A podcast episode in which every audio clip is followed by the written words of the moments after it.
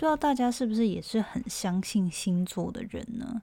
其实 Jenna，我以前真的还蛮迷星座的，就感觉从小的时候就会从报章杂志啊，或者是电视啊，比如说广告或者是什么新闻中间，不是都会穿插那种本周星座运势分析。所以我觉得从小我就潜移默化中，其实还蛮相信星座的。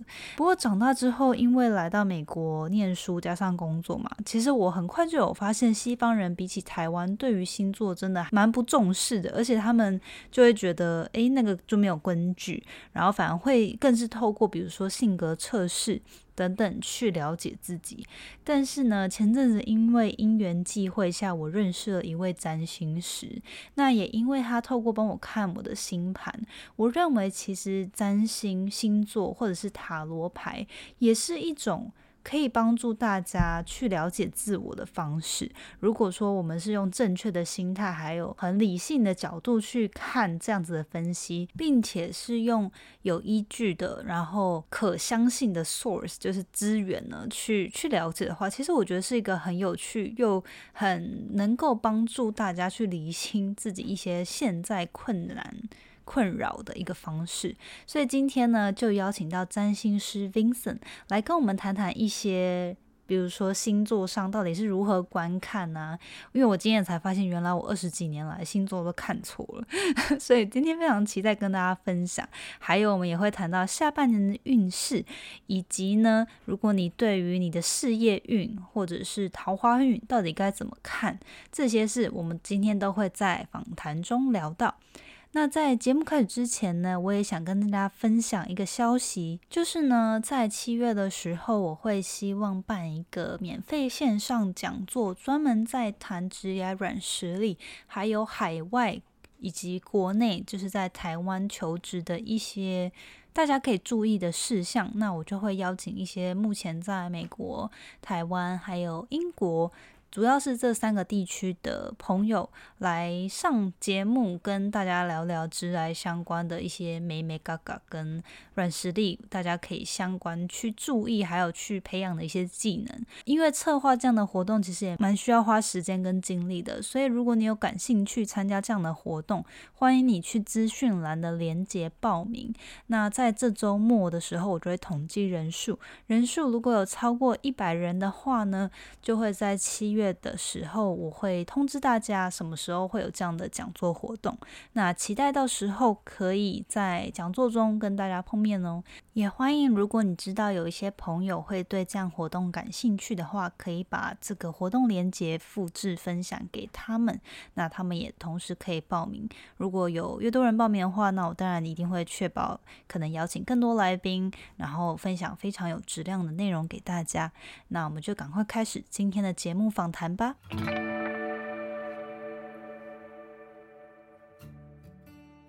Hello，你现在收听的节目是。那些学校没教的事。我是 Janet，是这个节目的主持人。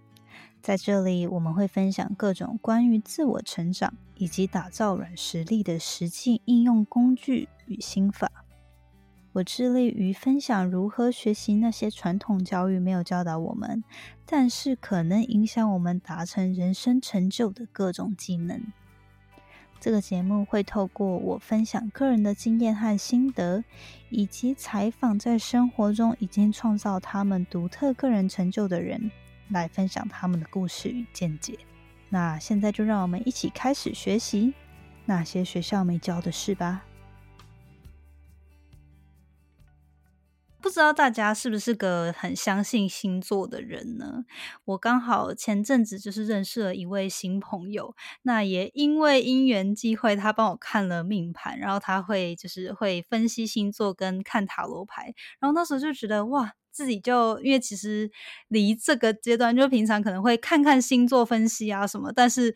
就是真的去请人看命盘，还是一个很特殊的经验，而且就是已经很久没有这样的经验了。当时呢，就是这位来宾他来帮我分析我命盘的时候，我觉得其实对于当时自己感到很迷惘的那个阶段，其实带给我很多勇气，因为他透过命盘、透过星座去帮我分析了我的优势跟劣势，然后可能个人的天性啊等等。今天呢，就非常荣幸邀请到这位来宾 Vincent 来跟我们谈谈星座的一些刻板印象，还有如何透过了解星座或者是去观看命盘啊等等这些资讯，帮助你去了解自我天性。并且发挥潜能。那我们欢迎 Vincent。嗨，大家好，我是 Vincent。Hello，那 Vincent 可不可以先请你，就是跟如果大家不太认识你的话，可以先请你自我介绍一下。大家好，那我本身呢是高雄人，那目前呢是全职在塔罗占星这一块的领域里面。个人的背景呢，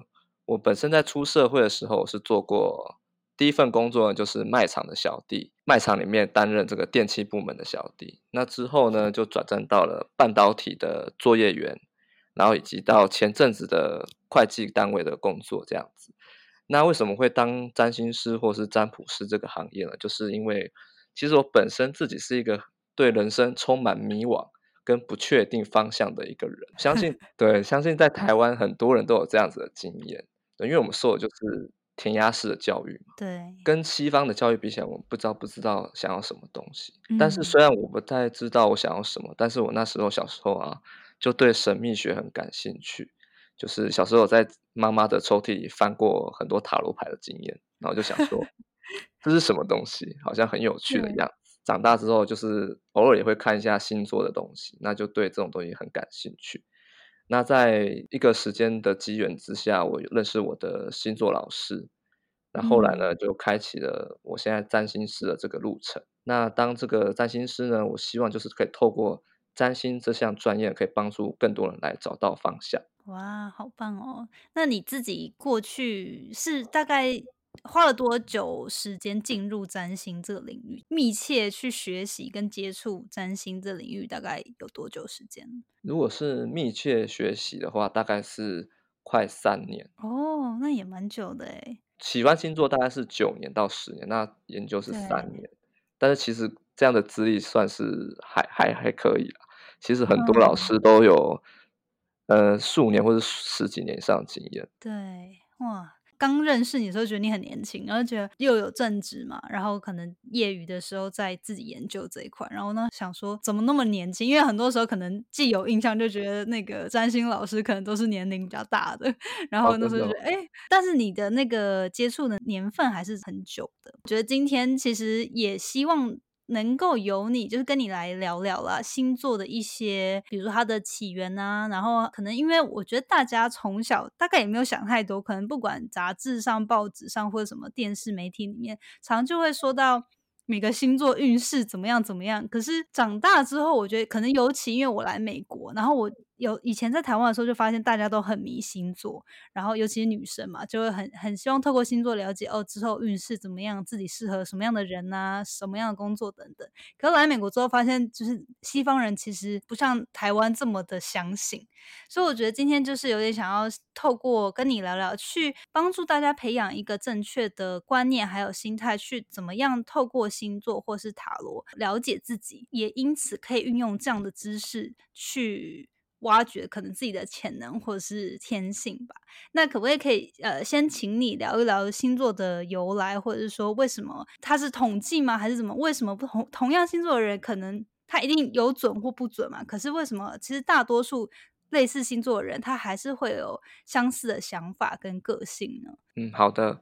所以我想问一下 Janet，就是你在到美国之前，在台湾的时候，你也是会看？星座的人吗？会，其实我还蛮记得小时候就是那种很爱女生嘛，就会看一些美妆杂志啊，什么穿搭杂志，然后里面都一定会有什么当月或当周的星座分析嘛，运势分析。然后我还记得以前刚开始接触的时候，可能是我觉得应该是小时候一种想要了解自己未来样子的方式吧，就是可能以前都会看说哦，比如说天，因为我是天秤座，那他就会写说天秤座的人适合，就是因为可能。个性很公正啊，然后呃喜欢平衡啊什么，所以适合法法律相关的或是什么呃协调相关的什么之类。所以我觉得那时候一开始接触可能是这样，然后后来比较多就是去看一些可能跟哪个星座合啊什么的。我我想应该是大家都会看星座，可能都是看桃花运或是事业运比较多一点。对对，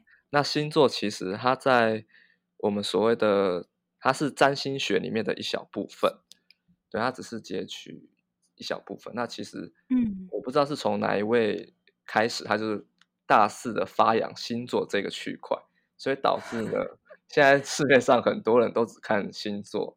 而不了解真正的占星到底是什么东西，但是也很感谢他可以把这一门专业就是发扬到全世界这样子。那占星的起源呢？它其实周杰伦就有唱过一首歌，叫做《爱在西元前》这首歌，不知道嗯，我有没有听过？对，有听过，但是其实我没有注意到，所以里面是有提到这样，是不是？没有，里面有提到发发源地。我想说，我想说，他也研究那么深吗？好，那担心担心的起源，它是在这个两河流域这边最早的统计啊，它是在两河流域这个苏美文化这个地方发起的。那周杰伦他的专辑那一首歌里面就讲到一个地方叫。美索不达米亚平原这个地方，对，那这个地方的苏美人呢，他们就透过观测这个星象呢，然后来把它记录。那他们发现呢，其实这个星象的变化呢，对于农作物的生长，还有海浪的涨潮退潮这种潮汐的变化呢，是有影响的，规律性的影响的。所以他们就把这个这一项记录呢，用在他们比如说种植农作物啊，或是发展水利方面啊。甚至后来到了这个巴比伦文明的时候呢，他们就用在行军打仗，就是国国王会去请这种专业的占星师来判定说哪一天适合打仗，或者是想要迎娶呃邻国的公主这方面，他们都会选好日子的话，他们也会用这个东西来去找这个最佳的时机。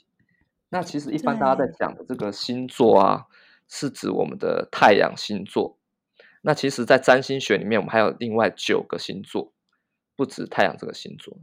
但是太阳星座呢，是我们最重要的一个星座，它代表了我们的天赋，还有我们的终极目标。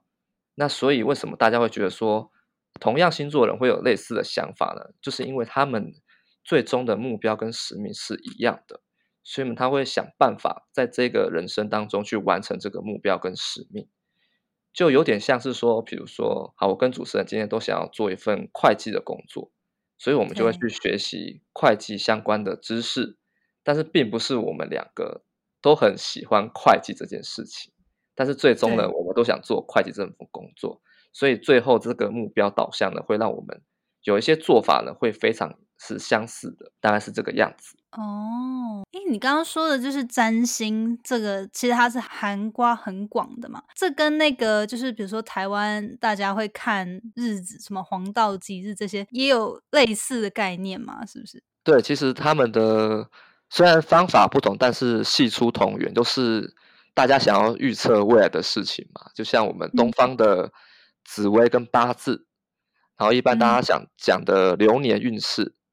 对，这样东西其实他们都是道理都是一样的，而且跟大家讲一下，就是其实东方人也有东方自己的星座，就是我们所说的二十二十八星宿。对，所以大家也有属于自己的一个东方星座，其实这个是比较少人知道的。对啊，这完全不知道哎，而而且二十八个也太多了吧，二十八种哦。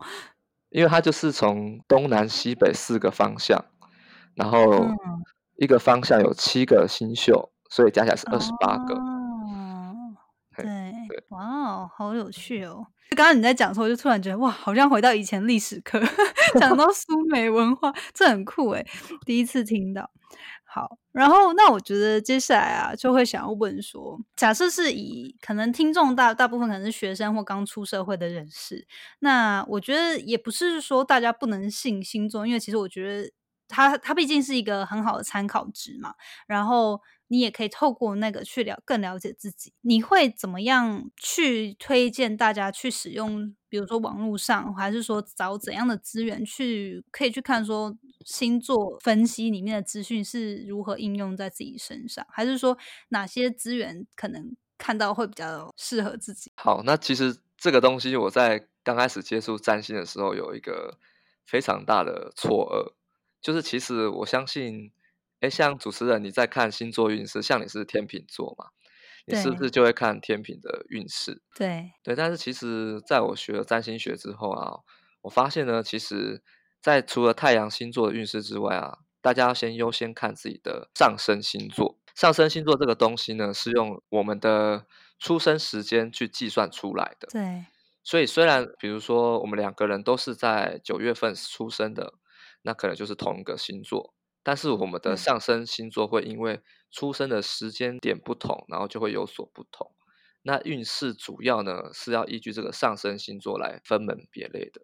那如果大家想要透过这个方式，就是比如说参考一下运势，让自己有一点方向跟准则的话呢，大家可以先去找出自己的上升星座。那怎么找呢？就是可以透过这个 Google 搜寻，大家可以搜寻“星盘”这两个字。那在第一个网站输入你的出生时间资料，那它就可以帮你跑出所有的星座分布在哪个区块，然后它就会帮你标示你的上升星座在哪里。那这样子，大家在看运势的时候呢？就可以先看自己的上升星座，然后再参考自己的太阳星座，这样子会有比较好的依据跟准则。不然，其实有些人他认为说，哎，好像星座不太准确，主要是出在这个地方。哎，这个很很很很意外。所以你是说，假设现在用那个电视或是电视或 YouTube 在播那个是本周运势好了。我应该去看上升星座是比较是你是说会是比较准确吗？还是说两个都应该看？诶，两个都要看。那上升是比较属于这个事件的发生，那太阳星座是告诉我们它怎么样发生在你身上啊？对，哦，所以其实两个都要参考。对，两个都要参考。那如果比如说有一些比呃专门讲事业运，然后桃花运这些，也是看先看上升吗？对，先看上升。哦，哇哦，这好有趣哦！所以你说，因为其实太阳就是一般我们理解的星座，它是太阳星座嘛，然后它是代表说你的最终目目标，或是你想要追求的终极的状态。那这样子的话，其实对我们来说，一般人平常应该要怎么去参考？就是说，这代这对我们来说是什么意思？哦，了解。那嗯，其实太阳有点像是父亲遗传给我们的一种天赋，也就是说，太阳是离我们非常遥远的一个目标。那我们刚出生的时候，要慢慢朝这个太阳星座的目标去迈进。那至于像太阳星座，举例说，主持人你是天秤座嘛？那天秤座的太阳星座的使命呢，就是成为协调，然后建立人跟人之间沟通的桥梁。这是。天秤座很在行的一点，那也是他们的终极使命。那假如说你在你的人生历程中呢，你在这一块的发展很好的话，或者是充分的运用的话，那你的人生通常就会过得比较自信、比较比较愉快这样子。那假如说呢，你是一个天秤座，但是在处理人际关系方面呢，不是那么的顺畅，然后也很没有办法了解对方到底在想什么，这时候的天秤座就会有一点。呃，可能产生比较负面的情绪或者自卑的感觉出来，这是因为我们的太阳星座的能量没有发挥的很好，那主要是差在这个地方。哦，那这样上升代表意义是什么？等于说是现在的状态吗？上升星座代表是我们希望这个世界怎么样看我们，那我们可以用怎样的方式去体现出我们这个人个体的状态。那举例，我是天蝎座，那我的上升是射手座，所以射手座的上升星座的人呢，他通常会比较表现出自己愉快然后阳光的一面，让大家觉得他好像没有什么烦恼这样子。那其实这只是一种我们升上升星座叫做人格面具，人格面具就是说你在面对这个社会，你戴上这个面具之后呢？你希望大家这样子看你，那你也用这个方式去面对这个世界。所以上升星座通常在对于陌生人或是给人的第一印象的时候呢，是上升星座比较重要。那假如说你跟这个人相处呃比较久，比较了解他之后呢，他的太阳星座能量就会慢慢的展现出来。这就是为什么大家有时候会说，哎，你就不像你的星座啊。原因是因为他可能展现出他的上升星座这一面的姿态给你看，这样子。哦，哎，这好有趣。你刚刚有说到，就是比如说上升，呃呃，那个太阳星座是天秤座人，他可能比较就是要追求和谐啊，然后可能协调跟呃善于沟通。然后我就想想到，就是你就说，如果有些人他其实可能在这一块没有呃符合的话，那他可能会觉得过得比较不顺利，或觉得有自卑感。然后我就想到我身边就是有一些朋友啊。他也是天秤座，然后他们就是呃有几位就是特别害羞内向的，然后可能没有自信的。那对于这样子这样子的人，你会建议他应该要想办法去学习这方面的技能嘛？就比如说呃他的上升天平，那他如果本身不太喜欢跟人沟通，或者是说呃很容易害羞内向的话，那你会建议他其实应该要多培养那样的相关技能吗？哎，对，其实我建议每一个人都要把自己的太阳星座这一面的优点展现出来，就是可以帮助你的人生会有更好的发挥这样子。那刚才主持人提到说，就是像天秤座，他说有点内向、害羞、没有自信，这其实我觉得每一个星座都会有了。但是对于天秤座来说呢，他们如果可以呃跳脱出那个框架，然后去调好自己身边的人际关系，甚至于是。婚姻关系，这是天秤座最重视的。那他们在人生的旅程中会比较顺遂。至于主持人说要怎么样去学习这一块，通常呢建议可以做咨询，或者是透过不同的方法去找回自信。但是我其实觉得，不管大家有没有知道占星这件事情，我觉得学习是一件很重要的事情。包含主持人这个节目也是教大家一些 不同方向的软实力，这也是可以达到一个学习的。呃，目标跟捷径这样子，所以不一定要透过占星，但是如果你是对这块有兴趣，再透过这一块去了解，当然也是会有事半功倍的效果。哦，但我觉得这边说的很很重要的一点，就我我自己觉得还蛮有启发，就是你可以去研究自己是 太阳星座是什么，也就是平常我们一般看的星座，然后去看那星座的特质，那尽量往那样，如果跟你现在状态很不同的话，那或许可以透过一些方法去培养相关。会符合那样天性的一些技能，会帮助未来发展更顺利。其实我觉得这这很有趣诶。那接下来就是会想要问说，那一般假设我们现在去看自己的，透过了解自己的上升星座，然后还有自己的太阳星座，可以怎么样去应用在？就比如说我上升是母羊，太阳是天平，还是说大家自己之后找出来是什么样的？组合之后，你会建议怎么样去把这样的资讯应用在自己的开发个人的潜能，或者是说在私生活啊、感情关系、人际关系上去应用自己的优缺点？好的，那呃，主持人问这个问题，其实我以前在学占星的第一个阶段，也是想透过学习这一块来了解自己，因为其实。虽然我现在是一名占星师，然后也有在办讲座之类，但是我以前是一个有人群恐惧症的人。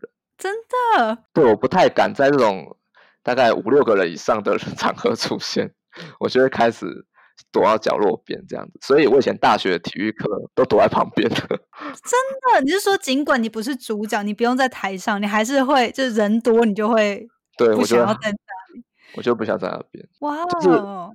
再严重一点，可能就是像人家说的那种，我是很怕很多，就是完全 anti social 社交恐惧那种感觉。对啊，我想说，天哪，这么多不认识的面孔，我到底要看做什么事情？那自己是怎么怎么对怎么克服的呢？当初怎么克服的？因为可能是，其实，在研究占星之前，我还有一件让我成长快的事情，就是经营电商网络的这个东西，这个事业。他让我有很多机会去上台讲东西嘛，就是演讲之类的，对这方面的，然后就慢慢训练出来了这个不怕生，因为你一定要你要做业绩，你一定要就是抛头露面嘛，就是一定要逼自己这样子。所以呢，那时候就找到一个 big 坏这样子，就是啊，我一定要督促自己勇敢面对。然后第一次在销售产品的时候啊，那个是。我的脸是往地下看，然后手拿产品，一边抖的问对方说：“ 那你需要这个产品？”之类这种，就这种很大家遇过这种很害怕的经验，我都遇到过。但是后来我就慢慢去修身跟克服，慢慢开始，我就可能演讲的时候就看很远的地方，不要看他们就好，就是转移注意力这样。对对。再后来之后呢，就是开始接触占星这一块，我就发现说，哦，原来我这么害怕人群，是因为我有一颗土星在我的第一宫的位置，就是土星会带给我们压抑，带给我们障碍。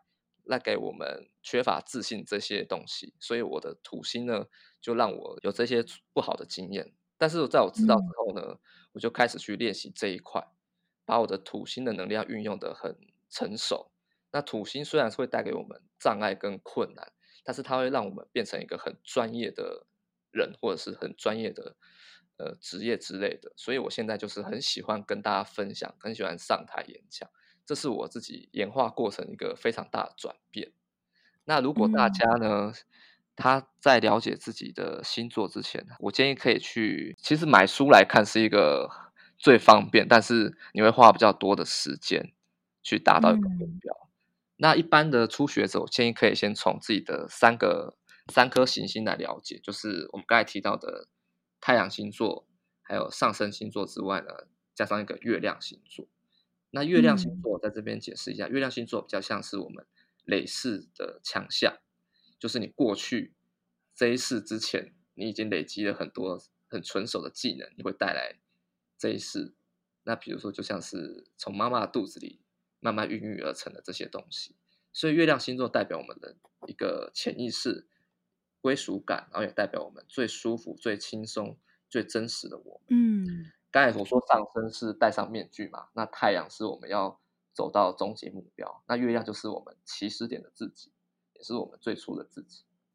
所以呢，在两个人相处的时候，月亮星座其实占了非常重要的一个地位，尤其是男女在交往的时候，你可以先从月亮星座去看适不适合对方，并不是从太阳星座，这样大家就会有一点，哎，好像以前都是看太阳星座，哎。我跟什么星座合合不合合不合？哎，人家说很合，可是我跟他在一起发现，哎，怎么常常吵架？这种原因就是出现在这边。那所以可以先从这三个星座，不管是看书啊，还是上网找资料啊，都可以。甚至你去找老师上课，那或者是呢，透过占星师的咨询了解一次整个星盘的面相在哪边，然后之后再自己去慢慢找资料，也是一个很棒的方法。嗯，那像我自己除了占星这一块之外，我还有在用塔罗牌做一个觉察自我的动作。什么叫觉察自我呢？就是其实现在人很忙碌，就是在忙碌，不管是工作啊、生活啊，或者是照顾自己的子女、另外一半啊，都很常忽略了自己内心的感受到底是什么。我想要的到底是什么？比如说，我今天工作一整天很累，然后回到家里已经有气无力了，我又不想做任何事情，这个时候我就会。透过塔罗牌这个动作呢，我会翻一张牌来告诉我今天的状态到底是怎么样，然后会把这个牌的牌意状态呢写下来。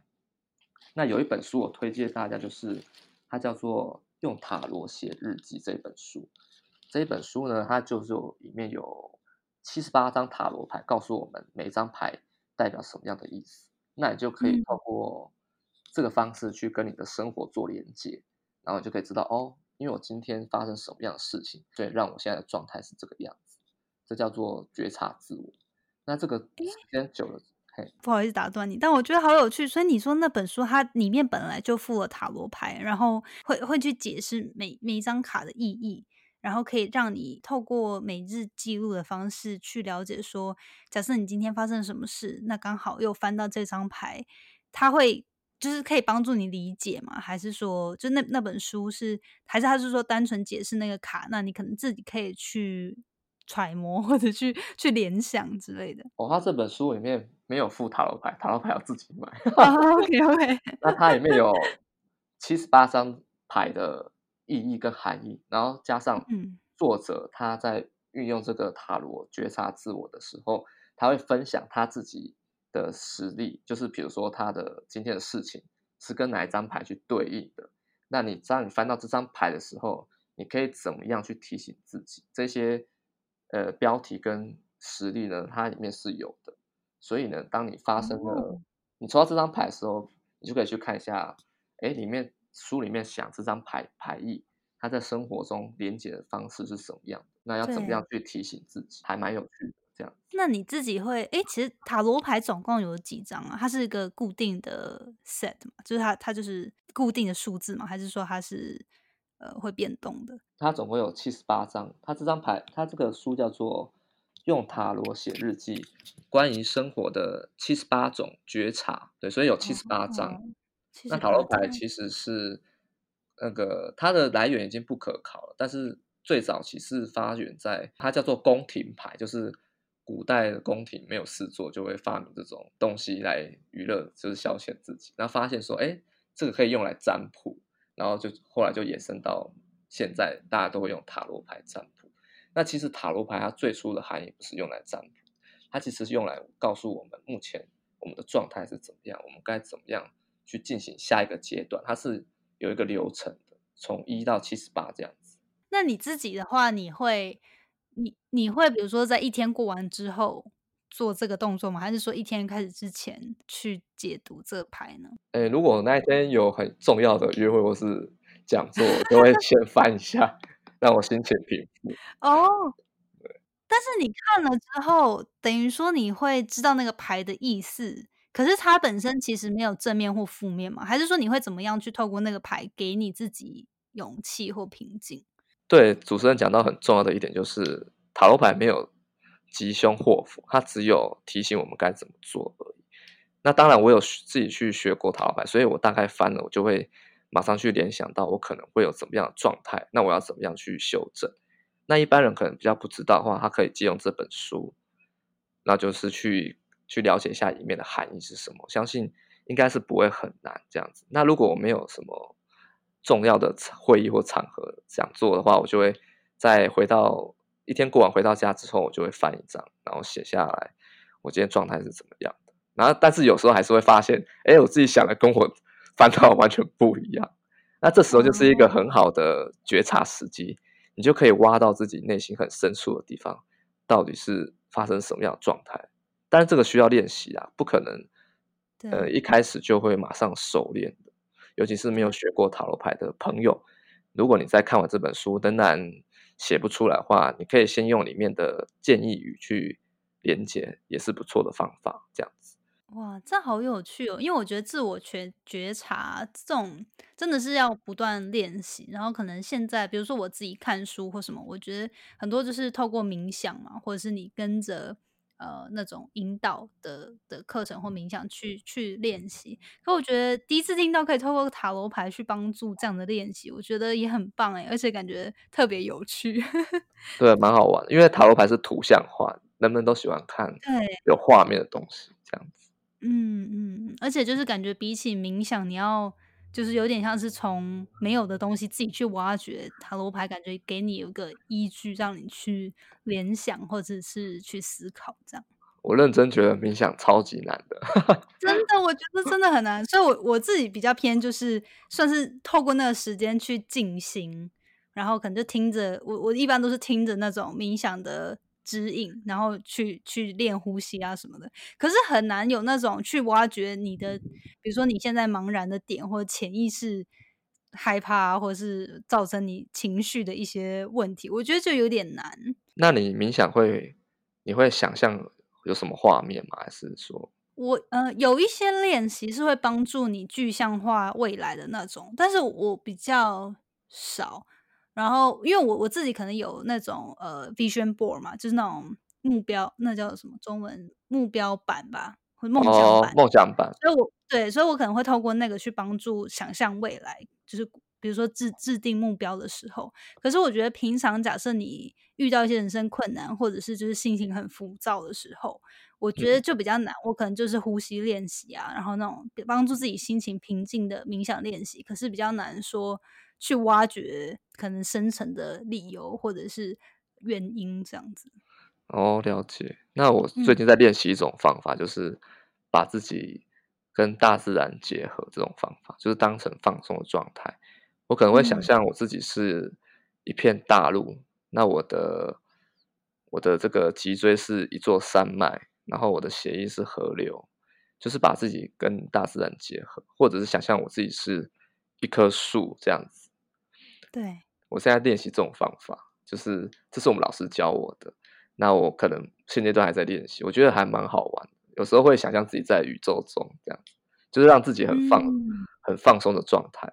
对，然后就可能有点跳脱自己身体的这样的限制去。可是你这样的练习当中，会就是它的目的会会是怎样？你会帮助，应该说是你内心想的是什么？还是就就单纯去想象自己不是人，就是是连接大自然？不是人，就是不要想象。对，因为比如说，假设因为我就是在思考说，我们假设心情很浮躁嘛，或者说。现在就是压力很大或什么的，那你你自己会是会会播放什么样的音乐吗？还是说什么样的课程去帮助自己冥想吗？哦，那我这套方法是，我会去听这个宇宙的声音。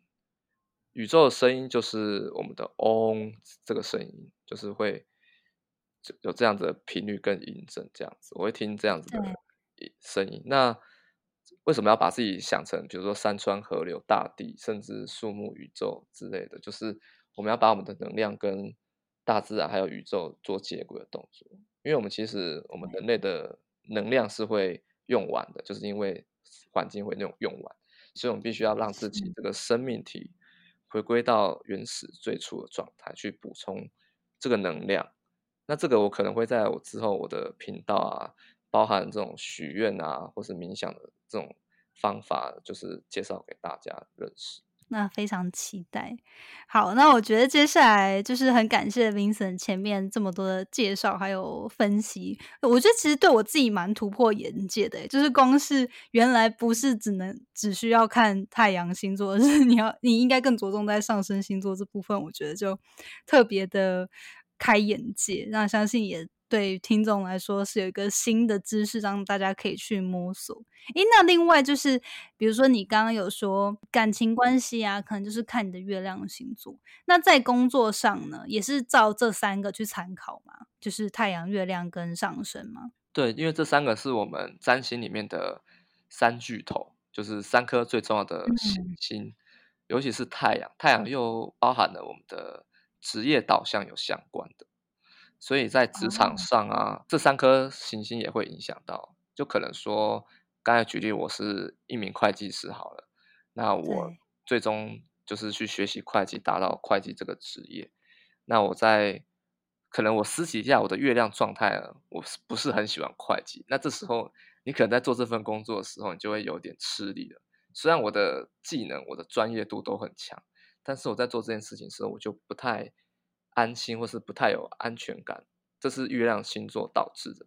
所以说这三颗星呢，我们还是可以去，就是套用在我们的职业职场上。嗯，好，接下来呢，就是比较偏向是我自己私心想要问一些 其他其他闲聊，比较闲聊的主题啦，轻松一点的话题。然后还有一些之前呃在 Instagram 上面有一些。粉丝啊，听众他们也想要请教你的问题，我就在接下来时间请问。首先呢，就是能不能跟大家先分享一下，比如说下半年的星象，比如说大趋势，可能对大环境影响啊，就是可能不不不是这么独特对某个星座，而是说可能大大趋势走向有没有什么该注意的，还是说可以怎么说把握的 一些机会等等。好，相信。可能大家都会跳到这一段直接听，是不是？突然浪漫，那特别注意。其实今年二零二零年，不管是在任何的呃预知未来的方式，或是神秘学的，它都是显现今年是一个很不平顺的一年。比如说二零二零就是两个二十，就是重复显现的意思。这个在圣经或者是玛雅里面都有提到过，就是会有一些重大事情发生。那在东方来说，就是我们的庚子年。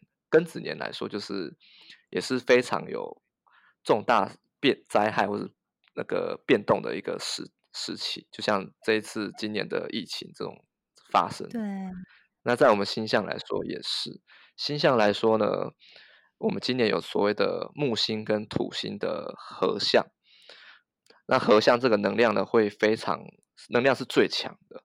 所以这这个就导致了今年很不平顺的一种现象。那下半年来说，我们的火星，火星这一颗星就要回我们的老东家白羊座了，在六月二十九号，快要到了，就是后天，后天吧。对对，那这时候就是下半年，大家的火气都会比较旺盛，行动力会比较 冲冲劲十足，因为大家在上半年已经很闷，因为疫情的关系都没有办法出门或是干嘛的，所以像这次的年假，哇，整个大塞车，大家都跑，跑出去 玩，对叫做什么对报复性消费哦，看到这词很想笑。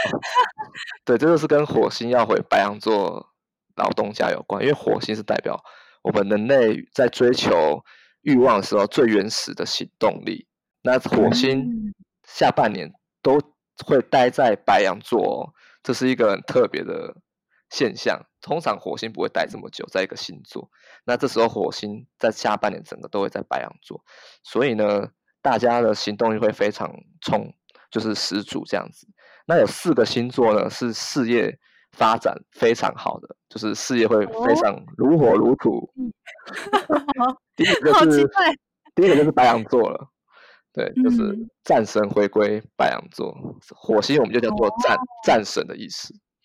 对，那第二个就是我们的主持人的星座天秤座，哎，等一下，白羊白羊跟母羊是同一个嘛，对不对？对，同一个同一个，所以我上升跟那个太阳都是在火火星哦，都是这种怎么说，就是都是有有事业运的意思。对，就是你就是可以赶快进行你的新发事业达要发要发，这样子，让大家听众那个就是眼睛都看着我，到底之后要干嘛？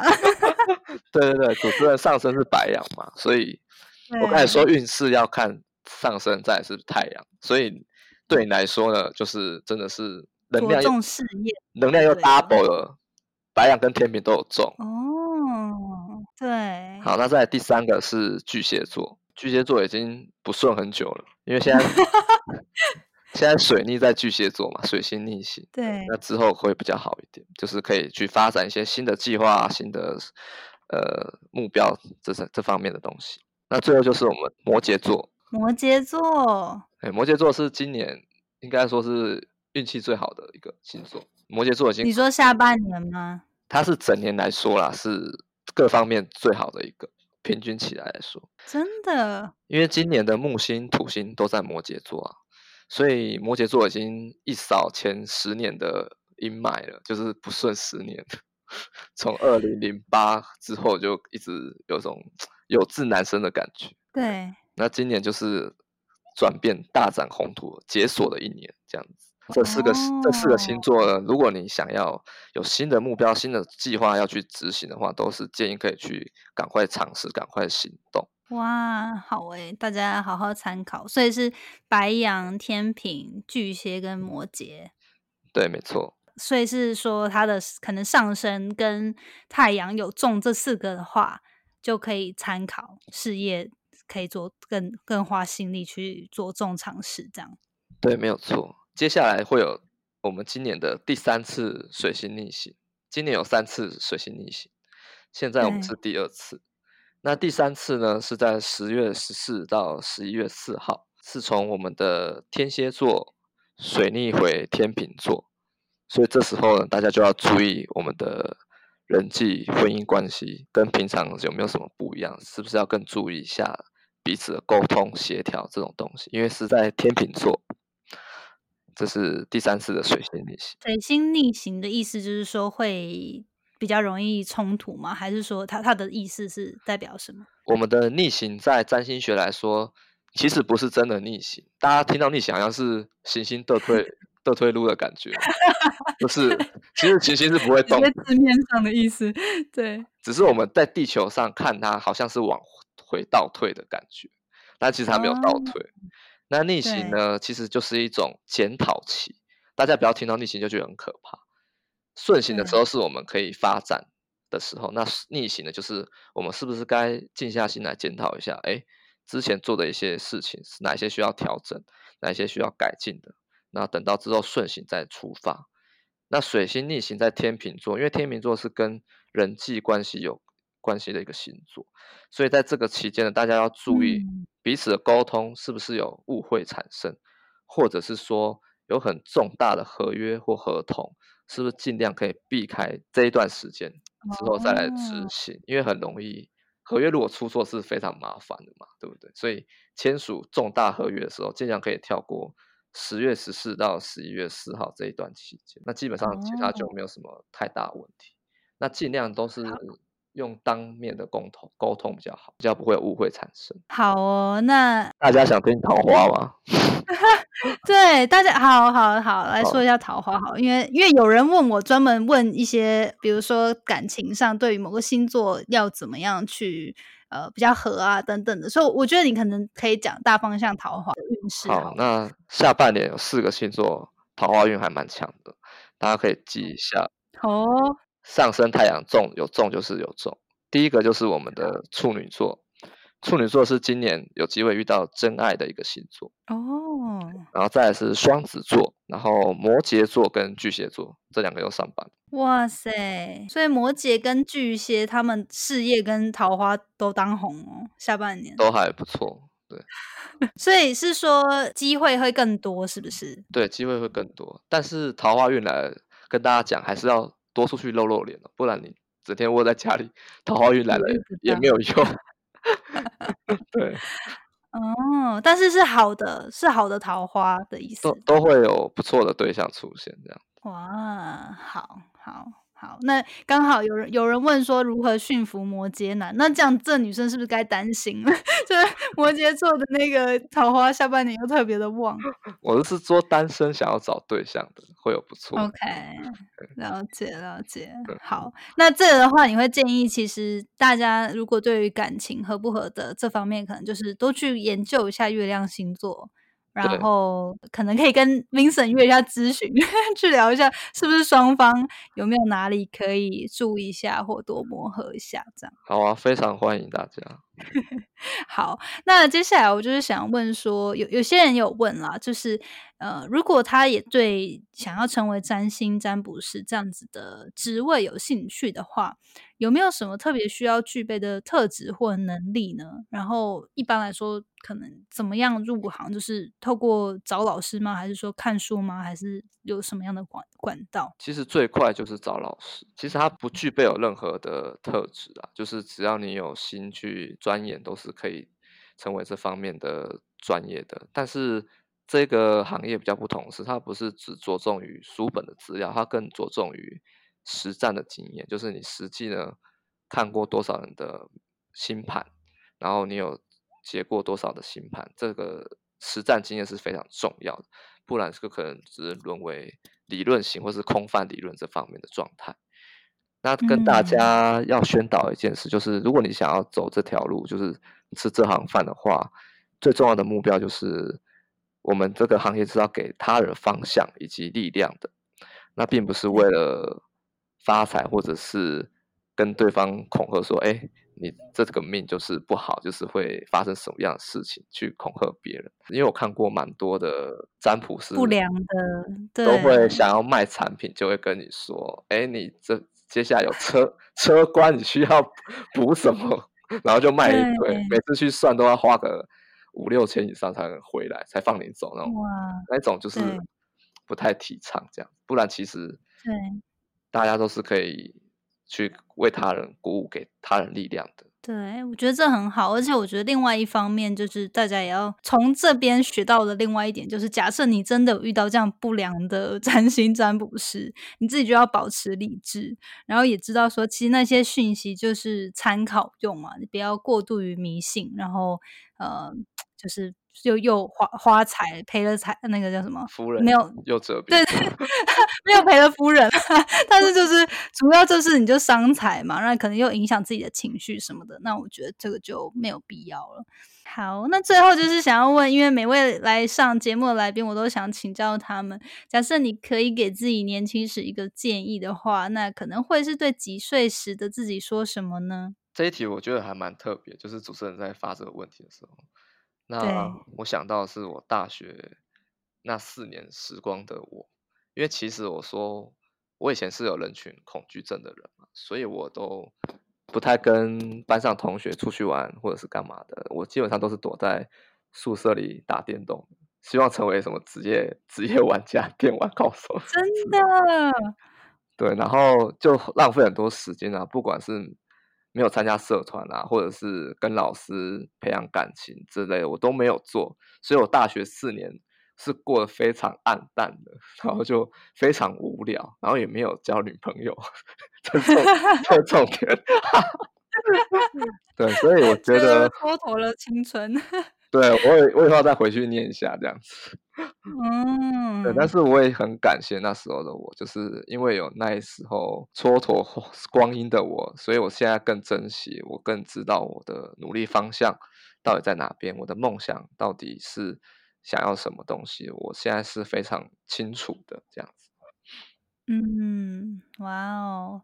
对，那你这样子也刚好。如果有一些听众现在还在大学蹉跎光阴，他可能自己不敢踏出舒适圈的人呢，就可以有学一学 Vincent 的人生体悟，可以试着或许尝试看看不同的东西。对啊，很好玩的大学时间。而且我觉得那时候是真的最无忧无虑的，就是出了社会之后，真的。有时候很多事情就要妥协啊，或者是不得不去做一些事情。那大学那时候真的是最自由、有最可以做自己的时候吧？我觉得，嗯，做自己的时候，只是缺点是钱比较少。对，但现在也有很多其他机会啦，就是大家可以自己去挖掘。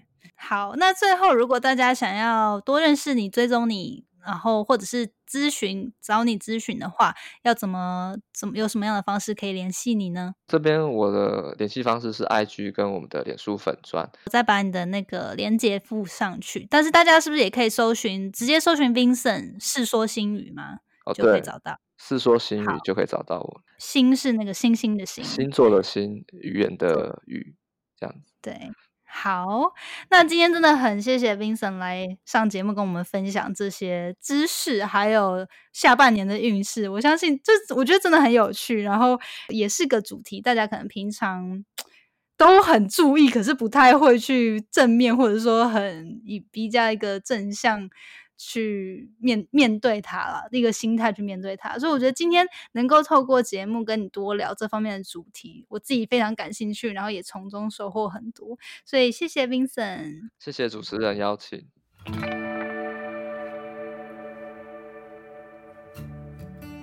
最后，谢谢你收听那些学校没教的事今天的节目，你的反馈是我持续经营的动力，我也很希望可以听到你对于这次节目的想法。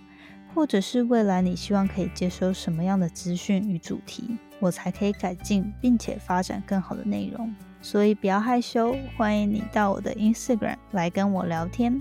我的 Instagram 的账号呢是底线 J A N E T 点 L I N 底线，或者是你可以直接搜寻 Janet Lin，应该就找得到。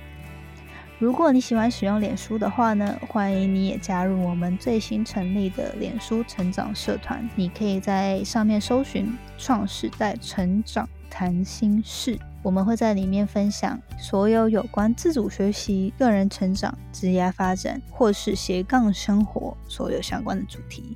欢迎你加入我们，一起成为更好的自己。那我们下次见喽，拜拜。